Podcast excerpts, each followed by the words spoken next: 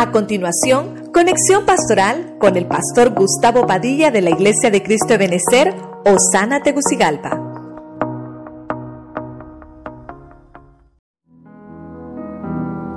Quiero concluir con el tema Juventud Relevo.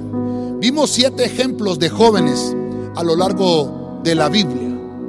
Vemos el primero, David, es aquel hermano que le trasladaron el reino. El Señor dijo que David era conforme a su corazón. Entonces le quitó el reino a Saúl y se lo trasladaron a David. David, hermano, nos enseña que la bendición no va a alcanzar. David se preguntaba, ¿por qué me escogiste a mí? En uno de los salmos, el, salmista dice, ¿qué, ¿qué vistes en mí para que te preocupes por mí? Para que me visites. Ah, hermano, la bendición no alcanzó. Eso nos enseña David. Número dos, vemos al siguiente joven, a su hijo, a Salomón. Donde David, él quería, hermano, hacer el templo, él quería edificar, pero, pero él había cometido errores. Y le dijo el Señor, ¿sabes qué, David? El relevo es tu hijo, Salomón. Él es el que me va a hacer casa. Entonces Salomón nos habla de aquellos jóvenes que, hermanos, somos la juventud que estamos apartados para edificarle casa al Señor. ¿Cómo lo vamos a hacer? Pidiendo sabiduría. ¿Cómo se alcanza la sabiduría? En los atrios del Señor, leyendo la palabra, indagando. El tercer joven, Josías. Un joven hermano que recibió el reino de su padre, pero habían tantos males, habían medium, habían hermanos espiritistas, habían eh, tantas abominaciones, dice la Biblia, que le tocó a Josías, hermano, con una juventud, con una edad corta, tomar las decisiones fuertes que su padre no pudo tomar, quitar todos los ancestros, anular los males. Le tocó a Josías. Josías significa fundado en Jehová. Si nuestro fundamento es el Señor, entonces vamos a tener la fuerza para vencer al mal. Número cuatro, vimos a José en Egipto.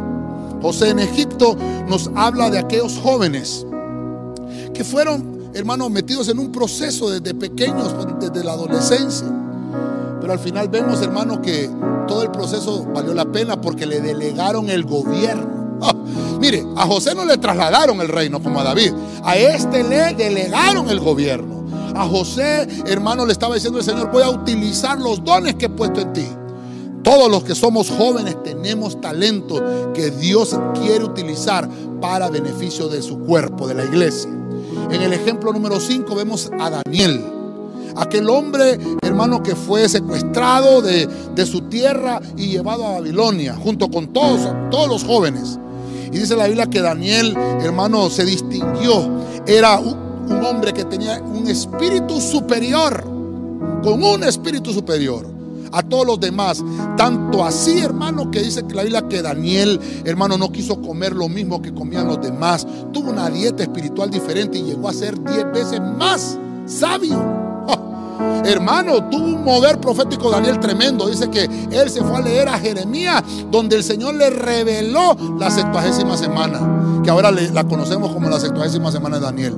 ¿Dónde estaba en Jeremías? Pero Daniel, hermano, tuvo ese avivamiento profético. Vemos a Juan en el Nuevo Testamento, el discípulo amado de Cristo, un joven, el más joven del apostolado de Cristo.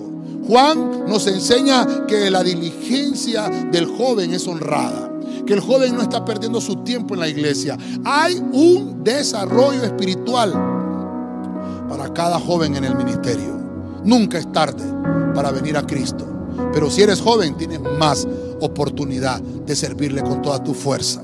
Vemos el último ejemplo a Timoteo, que fue un relevo ministerial de Pablo, una réplica ministerial de Pablo llegó a ser apóstol. Mire, hermano, nacido, por decirlo de alguna forma, en una familia con una fe, hermano, hermosa. Hermano, fue menospreciado por su juventud, se dedicó al cuerpo, sí tuvo algunas cositas ahí, pero al final vemos, hermano, que Dios lo utilizó para desarrollar el ministerio y, y es enviado apostólicamente en la primera carta de Pablo a Tesalónica, que fue la primera carta que Pablo escribió a la iglesia, como una fortaleza al débil. Mira cuántos ejemplos. David, Salomón, Josías, José, Daniel, Juan y Timoteo. Cada uno de estos jóvenes nos enseña que la juventud es el relevo que Dios ha apartado en esta generación para que podamos llevar su palabra a todos aquellos que no la han conocido. Juventud relevo.